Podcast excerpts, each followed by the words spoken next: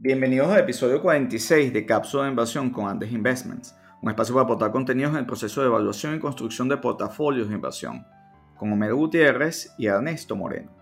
El streaming de contenidos nos permite liberarnos de estar esperando el jueves por la noche nuestro programa favorito, como lo hacíamos hace años, y por el que pagábamos altos costos de suscripción.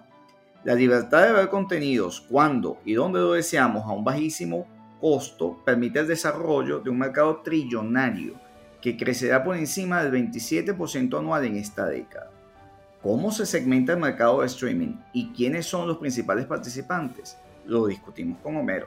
Las opiniones expresadas son individuales y no constituyen recomendación de inversión o venta de productos.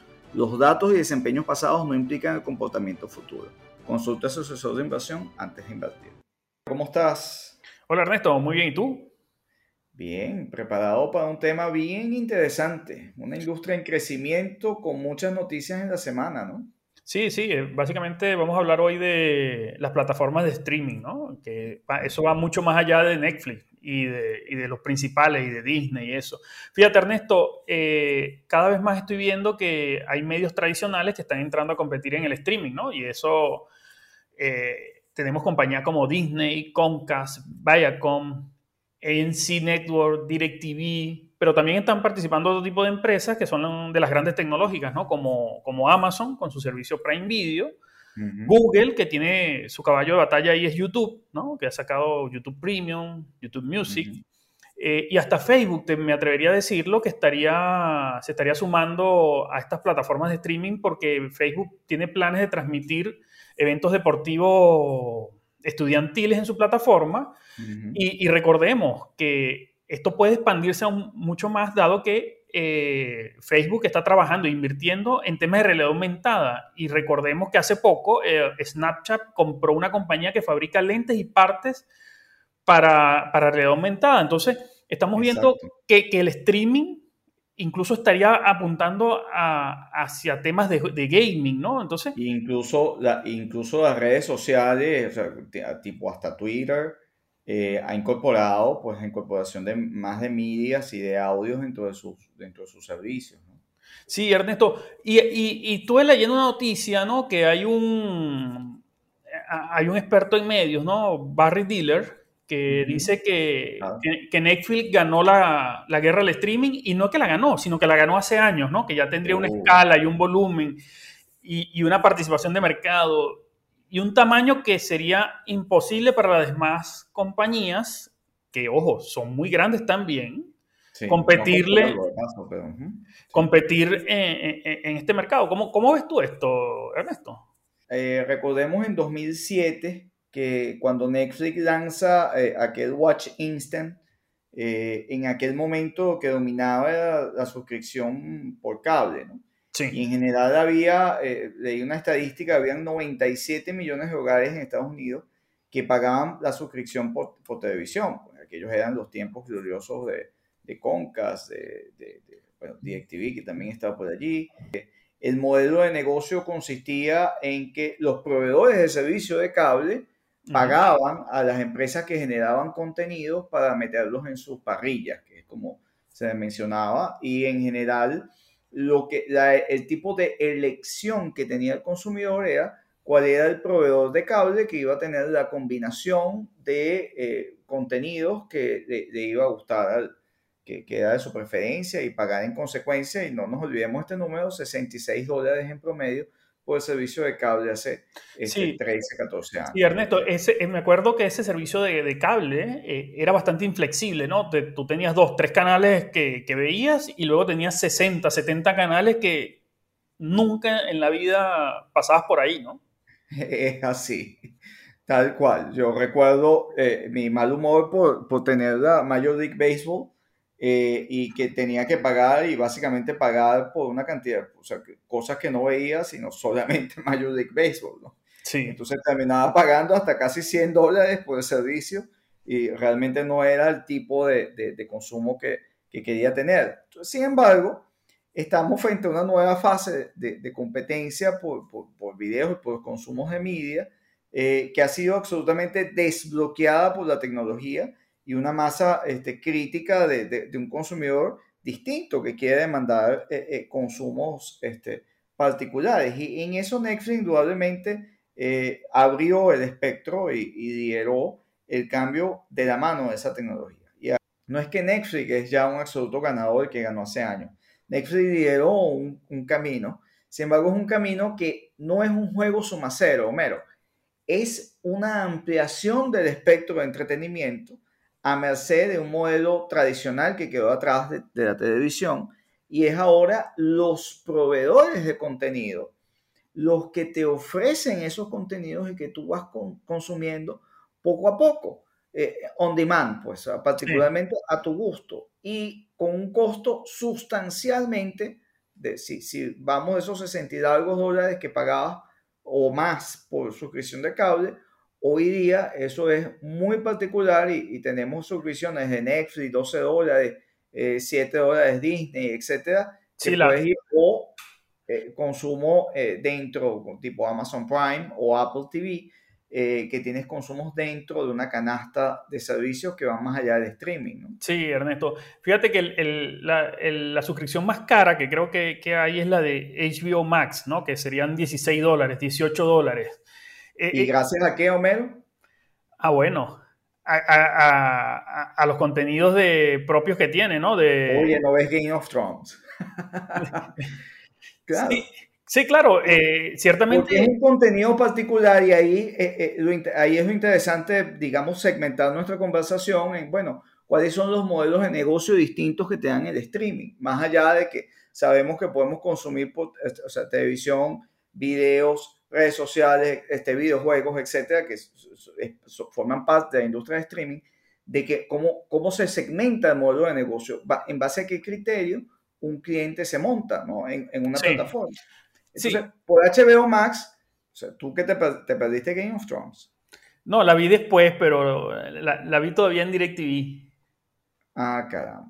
Bueno, fíjate, en, en, el caso de este, de este contenido, que fue uno de esos ese modelo de hacer grandes episodios eh, de superproducciones que te mantienen, que te generan ese, eh, eh, esa pega de, un contenido respecto a, un canal de streaming o un servicio de streaming, en el caso de Game of Thrones, generó tal lealtad que la gente estaba dispuesta a pagar una prima por tener ese servicio. Y ahí fue, digamos, la época prima de, de HBO Max, más allá de haber vendido esos contenidos, por supuesto, con otros, otros servicios de transmisión y otros cables, televisión, etcétera, ellos potenciaron, eh, la capacidad de potenciar su propio contenido, pero fíjate lo que les pasó. Sí, pero Ernesto, exacto, eso es lo que te iba a comentar, que ese modelo eh, eh, está muy bien porque te permite, cuando tienes una serie exitosa o, una programación muy exitosa como Game of Thrones o, Los Sopranos o otro estilo de ese tipo de series,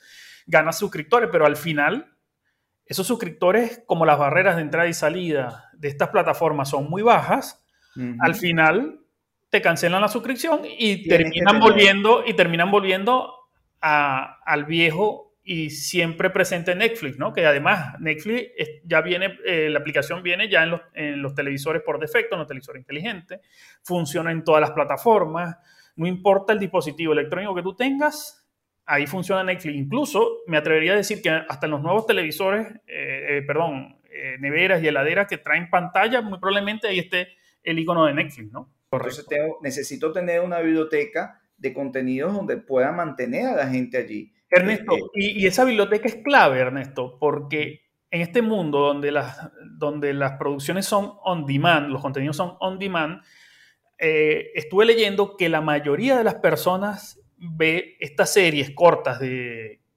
12 capítulos por temporada, 13 capítulos por temporada, las ven en dos días, ¿no? Entonces ahí estamos teniendo que el consumidor va mucho más rápido de lo que dura fabricar una serie o una superproducción de este estilo. Entonces ahí tener una base de contenido amplia es la clave, ¿no? Eh, exacto, fíjate que después de estas grandes producciones que te puedes lanzar, eh, los consumidores pueden lanzar maratones para eh, verlas, una vez terminadas, pues sigue, bueno, ¿qué es lo siguiente? Entonces, bueno, en el caso de Netflix logró colocar otros contenidos o otros, otros canales de streaming que han colocado por lo menos Friends, que es interminable y lo, ves hasta que se te acaba la vida. The Office, por ejemplo, que lo ves sin cesar. No, importa cuántas veces, otros, que depende de la preferencia. Pero fíjate que en el caso, una lección que, que debe haber aprendido Apple es que cuando se terminó The Morning Show, no había un volumen de contenido adicional que generara a los espectadores allí, que, que, mantuviese a los espectadores allí. En tanto, tuvieron bajas importantes eh, y en ese sentido, hay e, ese, ese, ese modelo de atraer con una gran serie, si no tienes una biblioteca que te soporte mantener al, consumidor, pues lo, puedes perderlo.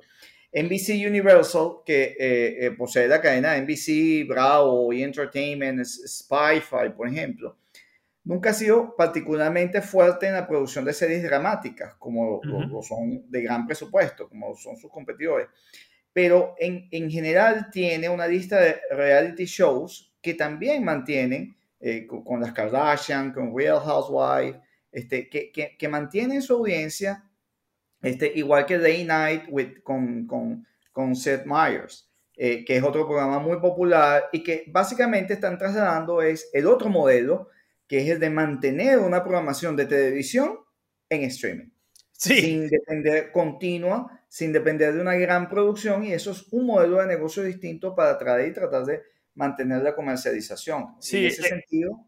Eh, eh, es como lo que me comentaste, Ernesto, que son cableras que la metieron por la internet, por el, por el streaming, ¿no? Básicamente. Es así, pero, pero las necesitas. Entonces, por ejemplo, puedes vivir de Law and Orders, de Chicago Fire, este, por, por, por mucho tiempo mientras vas produciendo contenido, siempre y cuando tengas un presupuesto donde la gente, bueno, diga, yo voy a gastar tanto en entretenimiento, o simplemente yo gastaba 60, 70 dólares hace, hace 10, 15 años, ahora con que me gaste 30 en varios servicios, pues está bien. Desde ese punto de vista, esto, esto no es un, un juego suma cero, lo que comentaba, esto es un espacio donde vas creciendo. Hay otras estrategias en particular que quizás desde el punto de vista del modelo de negocio eh, parecen bastante atractivas, atractivas, que son las de Peacock, que también eh, eh, cuenta con menos series de, de gran presupuesto, pero eh, eh, para, digamos, para atraer, para atraer clientes, pero eh, tiene contenidos donde va segmentando los contenidos y tiene una versión básica con, con publicidad, que es de forma gratuita, y actualiza una versión premium que tiene más contenido, que también contiene anuncios, pero va escalando como si fuese la misma televisión pasada de streaming. bueno, mira, si tú quieres este tipo de consumo, este tipo de contenido, pues pagas este premium y así vas. Vas escalando y esa, de esa manera tienes una, cautiva una cantidad de contenidos que dan, eh, digamos, gratuitos o básicos eh, y otros, otros contenidos que ya son más elaborados y que, y que, bueno, es parte de ese modelo de negocio que, que es escalado, ¿no? Sí. Por eso que tienes para cada quien, ¿no? Bueno, y ahí para, para muestra puedes tener a Disney, ¿no? Con su, con su plataforma de Disney, Plus, que en solo 16 meses alcanzó 100 millones de, suscriptores, ¿no? Y a un costo bajo de 8 dólares, que eh, eh, está bastante accesible, y, pero Disney también puede tener ese problema de HBO Max, ¿no? Puede, puede asemejarse, pero con una diferencia, ¿no? Que los contenidos de Disney eh, son prácticamente atemporales, ¿no? Y donde haya niños en un hogar, muy probablemente Disney Plus va a estar ahí presente, ¿no? Porque básicamente eh, Disney eh, es un, gigante del entretenimiento, pero produce contenidos eh, de calidad, ¿no? Tenemos todos los dibujos animados, tenemos todas las películas de Pixar, Star Wars, Marvel, que son contenidos que una vez que ya tú los ves todos, salvo que seas un niño y siempre quieras ver de nuevo, de nuevo, de nuevo los episodios, es, una limitación que tiene Disney, ¿no? Que... Ahí, ahí, es donde yo veo la posibilidad, que es algo que, que Netflix está anunciando, eh, de pasado de incorporar el, gaming dentro de la plataforma de, de, contenidos, ¿no? Y probablemente allí, en la medida que pases a eso, pues tengas eh, otro otro horizonte, otro escritorio, otra, otra ventana de ingresos, porque puedas cobrar eh, por, por, ese servicio adicional y dentro del gaming, ya sabemos, eh, puedes incorporar otro sistema de cobro que es el, consumo por uso, ¿no? Sí, como el eh, estilo de los videojuegos. bueno, vas a estar dispuesto a pagar en ese momento eh, por, por, ciertos servicios, por ciertas armas, por ciertos, dependiendo de lo que estés, eh, de, la experiencia que estés disfrutando. Ah. Eso también, Homero, nos separa que en el streaming hay dos tipos de, de, generación de contenido, que es el contenido en vivo y el contenido no lineal, que, que es un poco, digamos, los programas grabados, contenidos que ya están, pero también están las plataformas en vivo. Y ahí YouTube, en particular, eh, un poco las redes sociales que tienen, por supuesto, parte de streaming. Cuando tú haces un live este, por Instagram, estás haciendo streaming. Cuando Facebook este, propone eh, transmitir más localmente cosas no tan masivas, sino en redes locales, eventos, está fidelizando allí y está potenciando, Homero, la posibilidad de un mercado local donde estás viendo algo que es local, que solo pertenece a esa comunidad, estás dando la plataforma, el instrumento de comunicación para que la gente disfrute ese contenido que es local, definiendo local, en una, digamos, en, en unas ciudades, en unos pueblos que están viendo una competencia intercolegial, etcétera, el plano local que, que hablemos, y estás permitiendo a la vez que la gente pueda hacer publicidad en eso. Sí. Al presupuesto dependiendo de ese target market. Eso es, eso es gigante para el tema de Facebook, porque puedes masificar plataformas, puedes masificar contenidos y transmisiones en, en, en pequeños mercados, ¿no? Sí, y la mezcla, Ernesto, de, de, de, esta, de estos mercados más pequeños, de esta customización de los contenidos a, para, para adecuarlos a la audiencia, si lo mezclamos con realidad virtual o realidad aumentada, eso, el, potencial es increíble de crecimiento, porque ahí tendrías, ya no solo, no, no, solo necesitarías el, ya no necesitarías el teléfono. Ahora, desde, desde, unos, desde unos lentes de, de realidad aumentada, realidad virtual, tú podrías estar sentado en, en el salón de tu casa y ver pasar alrededor tuyo, estar dentro de la película, ¿no? Lo cual nos segmenta el mercado de streaming por plataformas, donde tenemos consolas de juego, tenemos los computadores portátiles y de escritorio, tenemos los teléfonos inteligentes, las tablets, el televisión, eh, la televisión inteligente y bueno, todo hasta, hasta de las neveras. Sí. Eh, y distintos dispositivos, en general los, los, lentes de realidad virtual o distintas consolas de realidad aumentada que pueden ser implementadas y al final todo eso es streaming. Y estamos hablando, fíjate que arrancamos eh, eh, tú arrancaste con la frase de que eh, streaming no es Netflix, y por supuesto que no.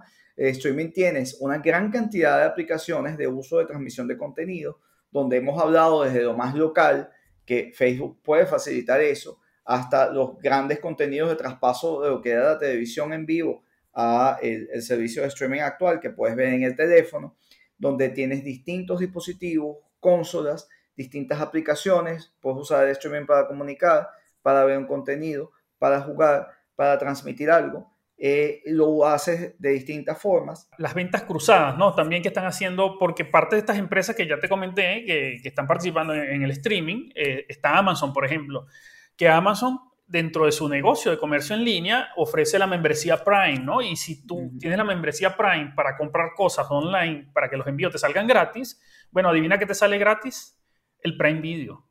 O sea, que tú al pagar 120 dólares al año a Amazon, que esto me recuerda un poco eh, el lanzamiento que hubo de Apple el año pasado sobre los bundles, ¿no? Que traía eh, distintas aplicaciones, distintos servicios, todos incluidos bajo un mismo precio, ¿no? Y entonces tenemos las grandes tecnológicas que podrían ofrecerte, eh, incluso como Amazon, podrían ofrecerte el streaming prácticamente sin costo, ¿no? Y, todavía falta ver cuando Microsoft y, toda su plataforma de Xbox pueda entrar también al, gaming, ¿no? sí, es un, tema de contenido. O sea, el, e, e, streaming es un espectro muy grande. De hecho, el cálculo que había visto una, una firma de analistas eh, es de 26,9% interanual por los próximos al menos siete años. Eh, eh, en crecimiento del tamaño del negocio. Entonces, de aquí las oportunidades de cada mercado de capitales que esto ofrece. Y ojo, no es, eh, como tú dijiste, el streaming no es Netflix. El streaming es, ¿sí? Empresas, consumidores, marketing, entretenimiento, entretenimiento en tiempo real, eh, juegos de azar, redes sociales, aprendizaje electrónico. Y en eso hay distintas plataformas, como hemos mencionado, distintos dispositivos, distintas modalidades y distintos modelos de negocio para captar clientes. Sí, Ernesto. Y, sí, y dentro de eso te quiero comentar a TIT, ¿no? Que ATT que está en el tercer lugar de, en, cobertura de la tecnología 5G en Estados Unidos y está apostando a, incrementar esa cobertura, porque entonces ya TIT, que es un proveedor de Internet, básicamente, y de, 5G, eh, que está desarrollando el despliegue, eh, después que se deshizo de DirecTV, vino y, combinó su unidad de Warner Media con Discovery y para también competir en el streaming. Entonces tenemos compañías de comercio electrónico, redes sociales, juegos, eh, proveedores de Internet que están ofreciendo servicios de streaming, ¿no? Ya no solo son los estudios de grabación estilo Disney, Universal, que están saltando al streaming, ¿no? HBO, eh, sino que son ya los distintos tipos de compañías que están cruzándose en este espectro del streaming. Y fíjate tú que eh, algunos analistas han comentado que esta, esta fusión entre Discovery, Discovery y Warner Media podría alcanzar una capitalización de mercado de 100 mil millones de dólares, eh, que ciertamente es un número bastante respetable. Y lo más importante aún, Ernesto, es que se espera que esta compañía gaste al menos 20 mil millones de dólares anuales en contenidos. Lo que esto va a tener un impacto impresionante en otros sectores también, ¿no? Porque ciertamente el, streaming va a tener este crecimiento que tú reportaste de más de 20%, 27% anual, interanual, sí. de interanual de, de, streaming, no solo van a ganar las empresas que participan directamente en el streaming, sino también van a ganar los estudios independientes que, que generan contenido, las nubes, las empresas que proveen AWS, la nube de Google, la nube eh, Azure de, de Microsoft, eso va a ser eh, un crecimiento que va a estar encadenado, ¿no? Con, a todo lo que Los especialistas en CDN, que es Content Delivery Network, este, donde hay compañías tipo Akamai, Fastly, que son proveedores de, de, de, servicios de infraestructura informática. Acá lo importante, Homero, de cara al, digamos, al mapa o al terreno de juego eh, en el mercado de valores es el contenido que capte la atención de clientes en las distintas modalidades por distintos dispositivos es lo que va a ir generando valor. Eh, tienes evidentemente que tener la infraestructura de servicios de contenido, hay que tener en cuenta los grandes servicios de streaming, no es solamente, incluso no hemos hablado ni siquiera aparte de sonidos que ellos, de música, Spotify, etcétera, que también están, que es parte de streaming. El streaming es esos contenidos, ese acceso en vivo por dispositivos gracias al Internet que vas a tener, que democratizan mucho, o sea, dan mucha accesibilidad y que eh, eh, al público, empresas, corporativos, juegos de azar, este, videojuegos, etcétera, a ofrecer sus servicios al consumidor, a monetizarlos directo al consumo, o sea, a través de Internet. Y eh, el ganador es aquel que logre tener modelos de, de, de negocio y contenidos que atraigan a clientes y que puedan efectivamente rentabilizarlos. Ese esa en general es mi conclusión del, terreno de juego y es lo que hay que ver. Aquí la, mención de compañías que hemos hecho no implica que sean atractivas desde el punto de vista de precio, etc. Aquí lo que hemos hecho, Medo, es describir el mapa, eh, eh, el landscape de, de, streaming. Sí, en todo caso, Ernesto, eh, para aproximarse a, a, la valoración de estos segmentos de negocio para el caso de algunas compañías o de algunas compañías en particular que ofrecen los servicios de streaming, pasa por esto que hemos hecho, ¿no? Analizar los modelos de negocio, analizar las tendencias tecnológicas, que eso es lo que va a permitir estimar el potencial de mercado y la cuota de mercado de que cada competidor de, de este amplio espectro pueda rentabilizar y capitalizar como compañía, ¿no? Así es. Lo que sí, este es un mercado en crecimiento, con un crecimiento muy importante interanual y hay que dar oportunidades de negocio que analizar para su portafolio. Bueno, bueno muy buena cápsula, Ernesto. Así es. Bueno, los esperamos en la siguiente y... Hasta una próxima cápsula. Hasta la próxima, Homero.